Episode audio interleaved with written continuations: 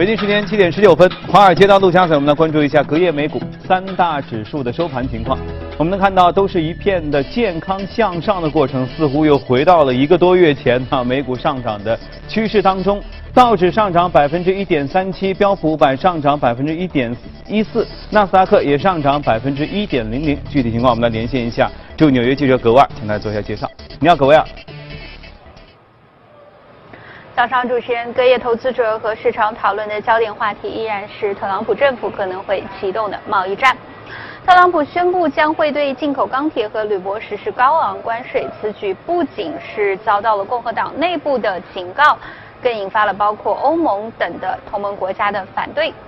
高盛经济学家 Alex Phillips 就警告称，对钢铁和铝箔分别实施高达百分之二十五和百分之十的关税，将会进一步提升特朗普政府在其他贸易议题上采取鹰派姿态的可能性，并且呢，会对北美贸易自由协定 NAFTA 的重新谈判带来更加多负面的影响。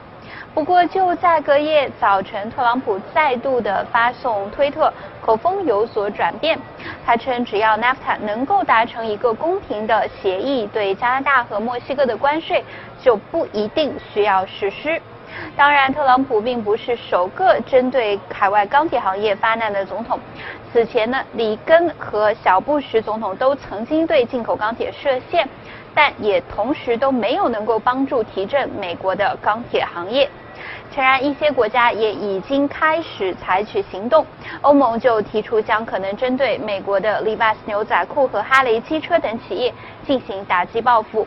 不过，我们看到隔夜呢，卡特皮勒和哈雷股价的上涨被解读为市场依然认为关于贸易的一些分歧有望通过外交途径获得和平的解决。主持人，好，谢谢各位啊。美股已经反弹了，欧洲市场呢前几天也是陷入到下跌的困局当中，因为他们当中还有一个意大利大选的变量。但是我们能看到是欧洲市场昨天也是一派的复苏的迹象，其中德国 DAX 指数上涨百分之一点五八，可能也会与他们的政府谈判终于谈成了。法国 CAC 指数和英国富时指数都有不错的上涨。我们来连线一下驻欧洲记者薛娇，请他来给我们做一些介绍。你好，薛娇。好的，主持人，周一备受欧洲市场关注的意大利大选结果，正如市场预期般的，从出口民调来看，此次大选中没有单一的政党能够获得绝对多数的选票，悬浮议会或将出现。这一结果导致了意大利出现了股债双杀的局面。在周一的欧洲股市全面反弹的情况下，意大利的富时 MIB 指数依然低开了百分之二，盘中最低下跌至百分之二点一。从板块来看，银行股的影响最大，盘中下跌百分之二点四，创近两个月的新低。其中，米兰人民银行盘中大跌接近百分之八，而意大利联合银行也下跌了约百分之六点五。此外，意大利十年期国债的收益率最高上涨至七个基点，报百分之二点一二八。分析人士认为，一旦极右翼的北方联盟党和民粹主义的五星运动党结盟，将加剧投资者对于意大利这个欧洲欧元区第三大经济体的经济以及政治稳定性的担忧。此外，其他欧洲主要股指周一集体的反弹。截至收盘，欧洲斯托克六百指数上涨百分之一点零八，报三百七十一点；而泛欧绩优三百指数则上涨百分之一点一，报幺四五二点八八。涨幅最大的德国 DAX 指数盘中上涨约百分之一点六五。此外，英国首相特蕾莎梅昨天在议会讲话中提到，英国脱欧的过渡期接近达成一致，而爱尔兰的财长随后也称，过渡期协议可能在本月底以前达成，推动了英镑对美元短线拉升约四十个基点，最高报一点三八七零。主持人，谢谢学教。大家有没有发现啊？最近这几个欧洲大选啊，也给人一种感觉，叫选完了之后跟没选前差不多，甚至选完了之后比没选之前好像还要更乱一点。我举个例子哈，英国，英国突然之间没解散了议会之后开始选，说为了更好的脱欧，选完之后你会发现好像议会内部吵得更凶了。德国。德国选完之后，明明默克尔获胜了，但是呢不能阻隔，于是又长达好几个月在那儿谈啊谈，最近终于谈完了。意大利也是，意大利选之前我们对他可能也不算了解，选完之后呢还是一片混乱，就像没选一样。那么，意大利这次选举完成之后，到底结果算如何？现在没有正式公布哈，但是也有一个模糊的概念。那么，会对市场产生什么样影响吗？欧洲市场算是已经走出了意大利大选可能带来的一点点呃危机或者悬念吗？我们今天和嘉宾一起来聊一聊。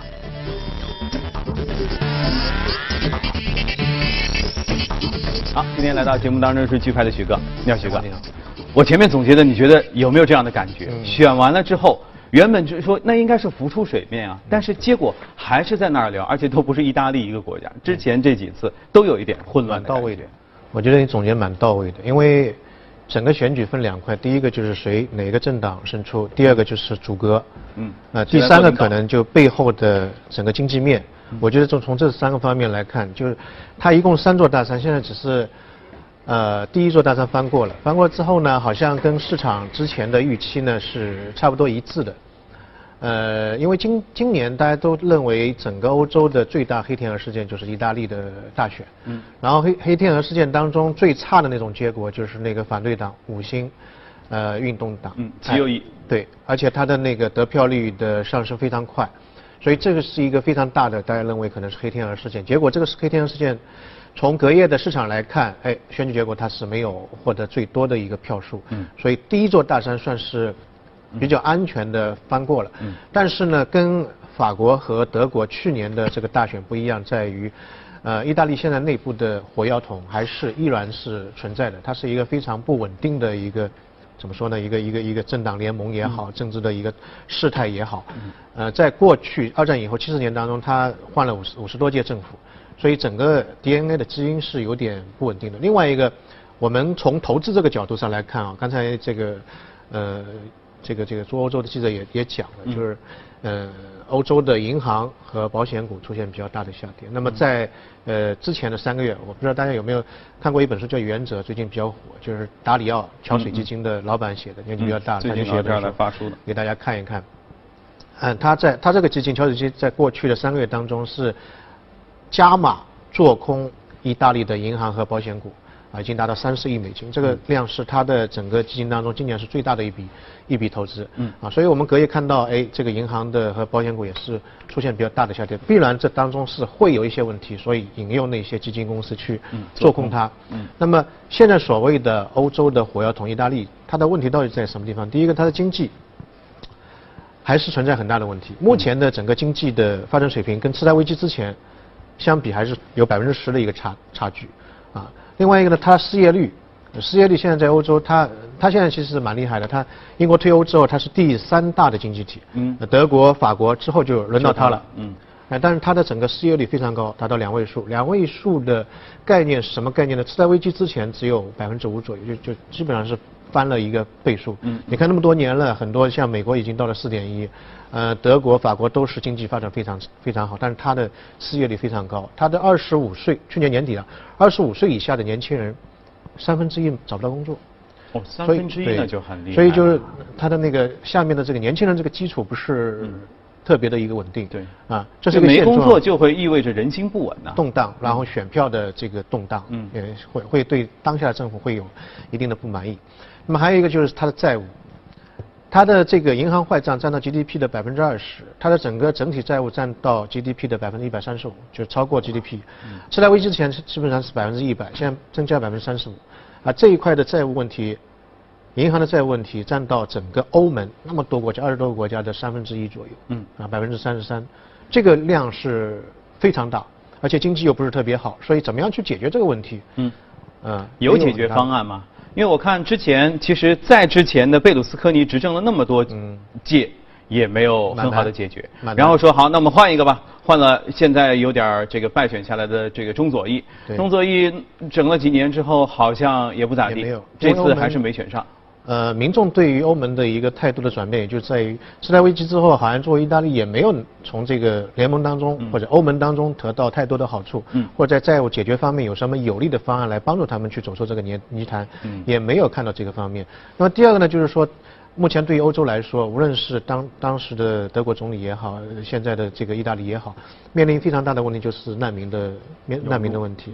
在整个欧洲版图当中，大家可以去看一下，意大利的这个所处的位置比较特殊，就非洲很容易接受到难民。过了一条海就到了意大利。对，之前我看中国的游客到意大利去旅游，然后拍了一张照片，下面写了一行字：我好像到了非洲，整个城市里面都是那个非洲的难民。嗯嗯在过去的四年当中，非洲难民通过这个海峡过来的达到六十万，六十万这个数字非常大，它整体人意大口只有国家多小啊！只有六千万人，所以过去四年就有六十万，这还是在统计在册的嗯。那些没有统计的可能还多。嗯所以他每一年大概就有将近二十万的难民通过这个这个进去。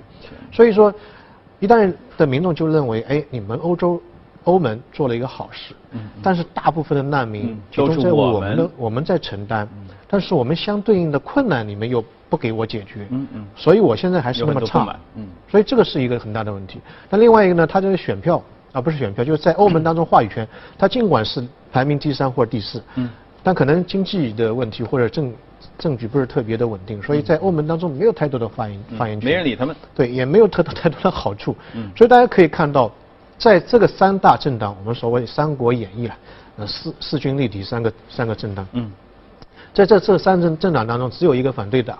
这个反对党就是我们所谓的，如果他当选的话，会发生很多黑天鹅的事情，嗯嗯。比如说退欧啊，嗯。公投啊，就不用欧元啊，不用欧元啊，但是这个是比较比较大的一个事件。这个政党其实是两千零九年就次贷危机之后才成立的，完全是一个新的，在历史上没有过。嗯意大利历史非常非常久远，从来没有过，而且这个政党从来没有过执政的经验。嗯结果这个选票从零一下子这一次是百分之三十，百分之三十什么概念呢？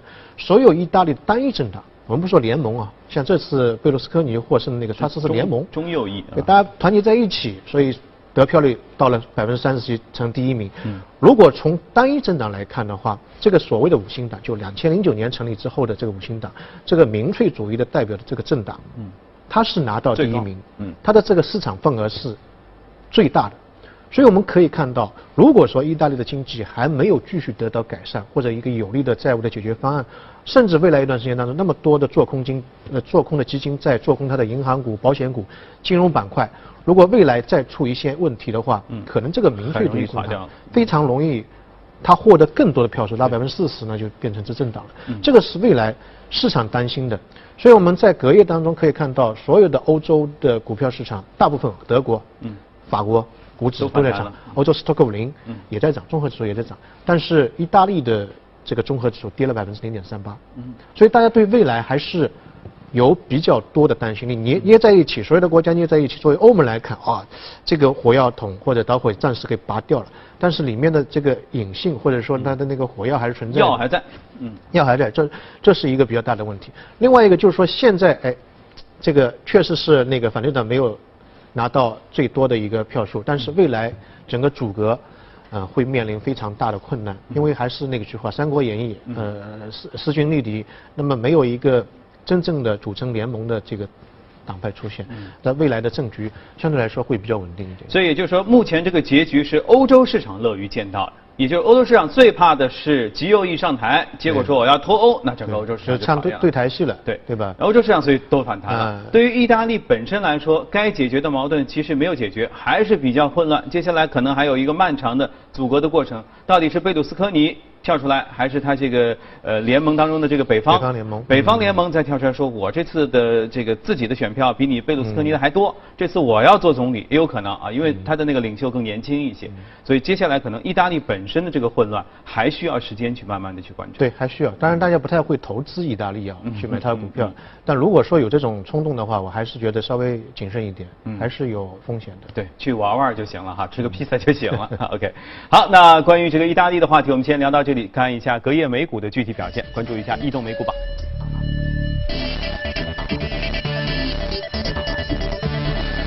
异动美股榜，我们能看到行业当中，联合企业、公用事业、建筑材料这些都纷纷开始上涨。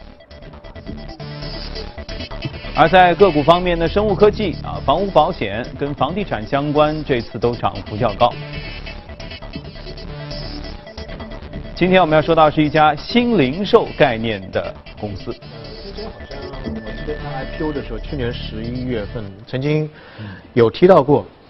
呃，这家是什么概念呢？就是说，大家觉得有的时候出去去铺一个约会，你不知道这个衣服怎么样去做一个搭配或者打扮，你不知道穿什么东西。嗯呃，约会也好，或者说去面试也好，那么这家公司就套的配好。对它，它根据你的一个需求或者你的穿衣习惯、肤色等等一系列东西，大数据，嗯嗯，来决定给给你配什么东西。然后呢，他每一次呢就给你送上五套的中国通过大数据整理出来的衣服，嗯，那你挑，免邮，就是我寄过来也不要钱，你退回来就我要的我就留下了，钱付了。对，然后呢，手续费是二十美金。你要的话呢，比如说这条衣服是二十五美金呢，二十美金就抵消掉，你付个美五五美金就可以了。嗯嗯所以这通过这种方式跟消费者进行一个量身定制的一个沟通。嗯啊，所以在美国它发展非常快，去年的股价涨了百分之七十二，十一月份上上市就涨了百分之七十二。嗯有两百万的一个用户，它的用户的回头率一年之内的回头率达到百分之八十六。百百分之八十六，啊，所以它的成立大概是二零一一年，二零一一年，现在每一年的销售额达到十亿美金，十亿美金是非常大的一个一个一个一个东西，所以呃这一家的商业模式其实是值得大家去去去去去看研究和学习。对对嗯。它应该会是有一个 A P P 的吧？我想象中哈，有 A P P，比如说我点进去，因为是我注册的，所以他会知道。比如说，他肯定要问我最近要去参加什么活动，比如参加晚宴活动、参加酒会活动或者参加论坛活动，然后我点进去论坛活动，然后他会出五种，比如说不同的。服装的选择，对。说什么时候送到，我点一点它就送到。我我猜啊，这个是是这样。它一开始有一个大大的一个表格的统计，就是说你平时的喜好是什么，嗯嗯，啊，你的这个这个身上的数据是什么，嗯，然后填进去之后呢，它每次给你记好，记好之后根据你退回来和选择的东西，它知道你的偏好在什么地方，嗯所以它的这个核心就在于后面的一个算法，嗯，啊，通过你的选择知道你未来的一个趋向，然后再给你做一些推荐，嗯，啊。那么，呃，它这个付费的模式，它是在这个手机端也就都都这个都都都可以做到，都可以做到。它就是说，呃，你不用先付费，嗯。我先东西给给到你，啊先体验。对你先体验，然后你呃，如果我五套衣服这一轮五套衣服我都要，那么嗯、呃再给你打个折，大概七五折，你全部就就就就拿下来了。嗯啊，所以如果你真的依赖上这个东西的话，恐怕不需要逛商店了，也就是逛了商店也不会去衣服那一类。关键它的粘性非常强，嗯因为你知道我需要什么，我到商场我要靠售这个营业员或 我要去找，所以这个当中就是有一个痛点的一个解决。所以这里面其实应该会有人工智能的部分，就是说所谓我给我他给我的推荐一定是机器自动给我的，不会有有人工的干预，否则的话，那这个人人力肯定用不过来。他有两百万的客户，而且他可能会综合所有同类人跟你差不多，别人在选择什么，再给你做一个推荐。嗯所以这个可能会开发你哎潜在的一个需求。哎，我觉得这个以前好像没看到过，哎，也是蛮好的。嗯嗯，所以说不定也能减少撞衫的概率。是 是是。啊，OK，好，这个大家可以借此一起来关注一下这个新兴的业态和新的商业模式。好，呃，我们。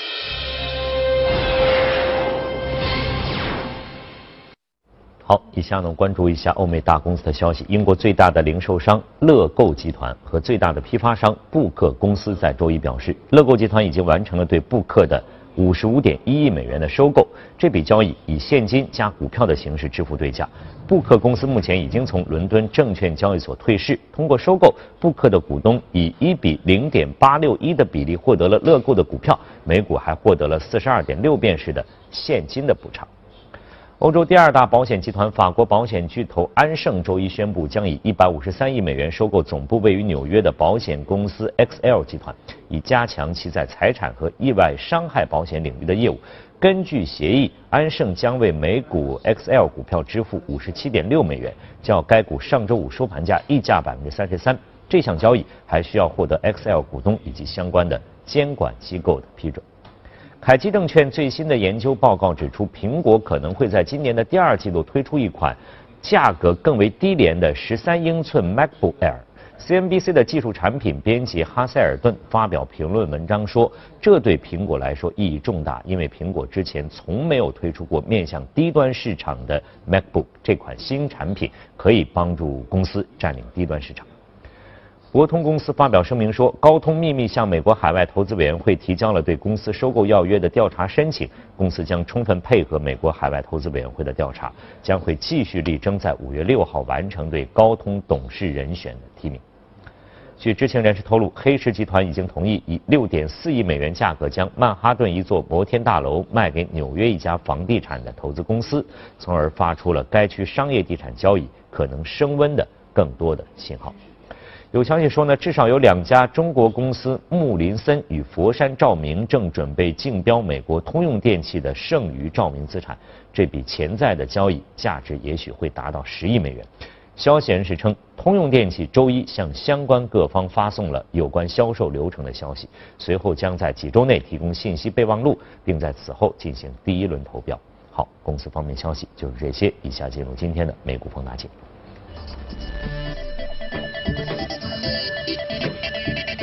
美股放大镜，其实我们就是要就着刚才李欣说到那条新闻，通用电器当中的通用光行业，这这个这个产业要可能会被中国的某企业给买下来。其实是不是也在一定程度上反映了通用电器总体上会经营上遇到一些困难？呃，是。尽管我们今天讲这个乐股是通用，但是它的股价在过去的几年当中的表现，或者它的市值，你看就是下坡路啊。跌得蛮厉害的，如果你再把它拉长的话，可能跌得还要厉害，更惨一点。因为通用其实是百年老店了，啊，它是一个应该说过去一个时代的传统制造业的一个龙头或者代表，或者全世界做的最好、最体量最大的一家。对。啊，非常非常厉害。但是大家可以看到，这个时代在一个转折点之后，或者到了我们叫做工业四点零之后，嗯，那些传统的东西以前是非常龙头的、有优势的，反而会变成一种劣势。嗯。啊，工业四点零第一代是那个蒸汽机。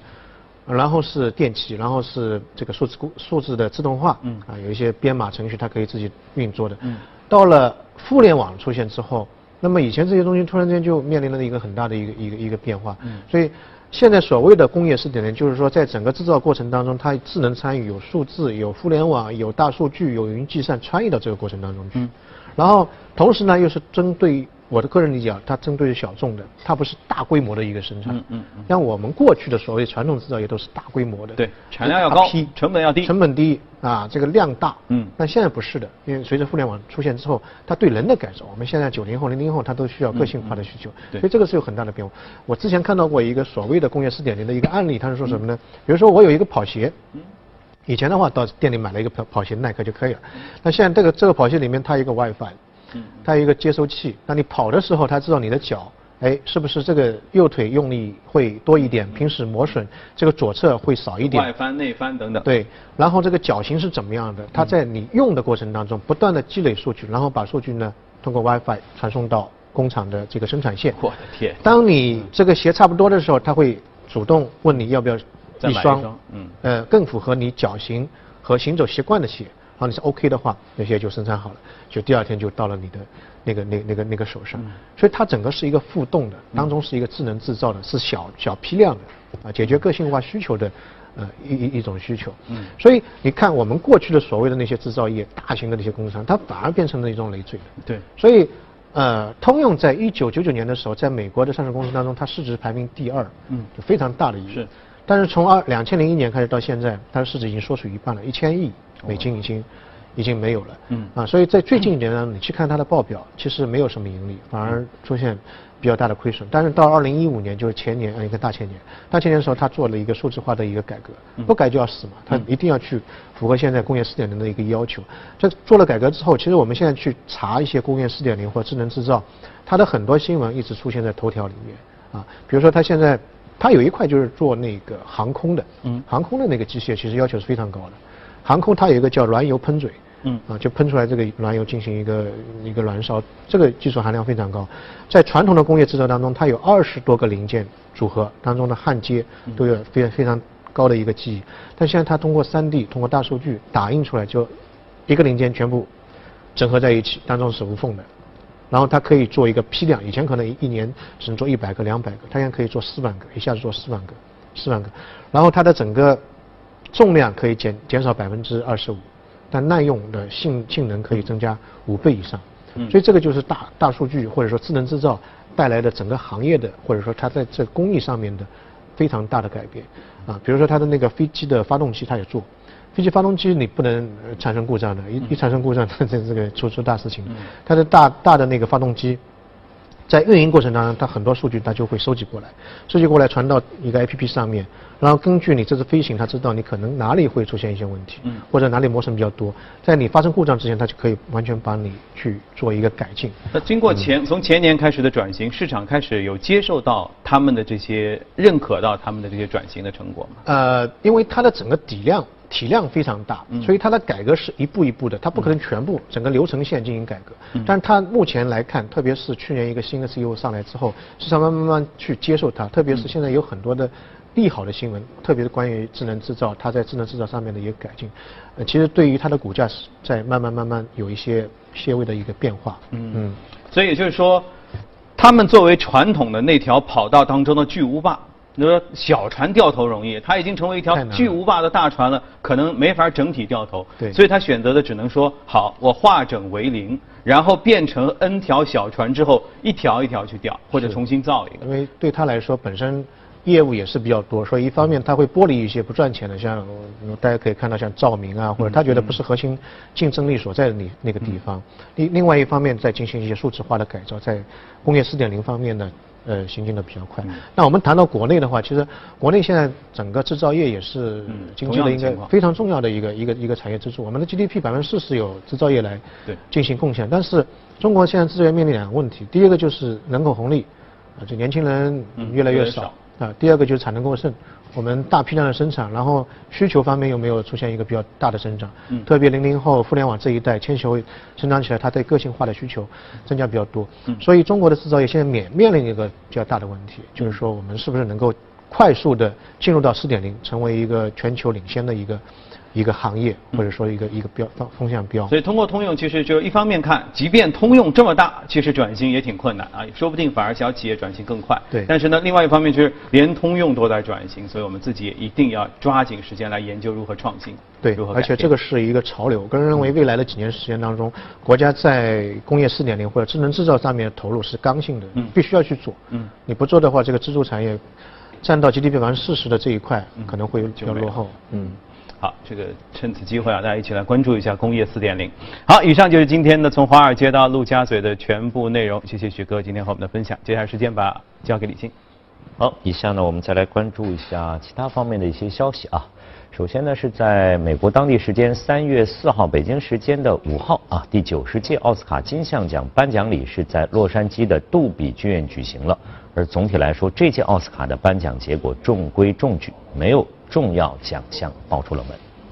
颁奖礼以复古短片开幕，对于传统的强调可见一斑。今年的颁奖典礼继续由美国名嘴吉米·坎摩尔主持。一开场，坎摩尔就拿颁奖季的几部热门影片开涮，让紧张的颁奖典礼轻松了不少。首先颁发的是最佳男配角奖，山姆·洛克威尔众望所归。凭借三块广告牌率先斩获这一奖项，这也是他首次提名奥斯卡，首次获奖。阿里森·詹妮击败《伯德小姐》中的话痨妈妈劳里·梅特卡夫，凭借《我花样女王》获最佳女配角奖。《寻梦环游记》无悬念拿下最佳动画长片大奖。《至暗时刻》顺利拿下最佳化妆与发型设计奖。讲述俄罗斯体坛禁药风波的《伊卡洛斯》获最佳纪录长片奖。普通女人获得最佳外语片奖，这是智利电影第二次获得奥斯卡最佳外语片提名，第一次获奖。篮球明星科比凭借《亲爱的篮球》获最佳动画短片奖，这是科比的首次奥斯卡提名和首次获奖，他也成为了历史上第一个拿过奥运会金牌、NBA 总冠军戒指，还有奥斯卡大奖的人。影帝桂冠毫无悬念地被加里奥德曼摘得。他在《至暗时刻》中神还原了英国前首相丘吉尔，这是奥德曼的首次获奖。此前，他曾因《郭将裁缝士兵间谍》获得过奥斯卡提名。科恩嫂弗兰西斯·麦克多蒙德凭借三块广告牌顺利斩获奥斯卡影后。此前，他已先后凭借这一角色拿下金球奖、英国电影学院奖、美国电影独立精神奖最佳女主角。受去年乌龙事件的影响，今年在颁发最具分量的最佳影片大奖时，现场气氛异常紧张。最终以十三项提名领跑的《水形物语》拿下最佳影片大奖。陀螺导演吉尔莫·德尔托罗还凭借此片荣获最佳导演奖。这是托罗的第四次奥斯卡提名，也是他的首次获奖。至此，有着“墨西哥三杰”之称的阿方索·卡隆、亚历桑德罗·冈萨雷斯·伊纳里多和托罗都拿过奥斯卡小金人儿。此外，《水形物语》还斩获最佳艺术指导和最佳原创配乐奖，成为最大赢家。其他奖项包括《银翼杀手2049》斩获最佳摄影奖。逃出绝命镇则力压群雄，击败热门《水形物语》三块广告牌，斩获最佳原创剧本奖。霓裳魅影获最佳服装设计奖。天堂堵塞获得最佳纪录短片奖。日前，在法国时装品牌扣一啊，在巴黎时装周上举行了2018秋冬系列发布会，中国名模刘雯倾情走秀，彰显了与生俱来的时尚力量。法国当地时间一号，巴黎时装周迎来了本土时尚奢侈品牌扣一的秀场。新科创意总监娜塔莎·拉姆塞利威带来了上任后的第一个秋冬系列，既延续了扣一备受欢迎的波西米亚风情，又为品牌注入了更多的力量感。仙气飘飘的轻盈面料，素来是扣衣最传统的元素之一。这一次，他们却与风格强硬的金属配件完成了一次猛烈的碰撞，既散发出少女的飘逸唯美，又充满了都市感和硬朗力度。工裤装、马裤的加入，以及贯穿整齐的大开领口，无不述说着女性力量的解放，撑起了全新扣衣的新态度。